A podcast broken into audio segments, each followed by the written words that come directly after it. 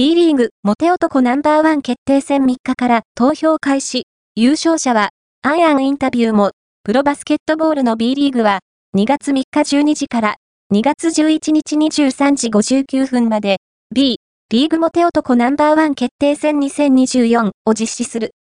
毎年恒例の企画で、B3 を含む全56クラブから各1名がエントリー。史上最多の56名が、B リーグのモテ男ナンバーワンを争う。モテ男ナンバー1選手は、雑誌アイアンのインタビュー掲載や、取り下ろし写真を使用したグッズの販売が予定されている。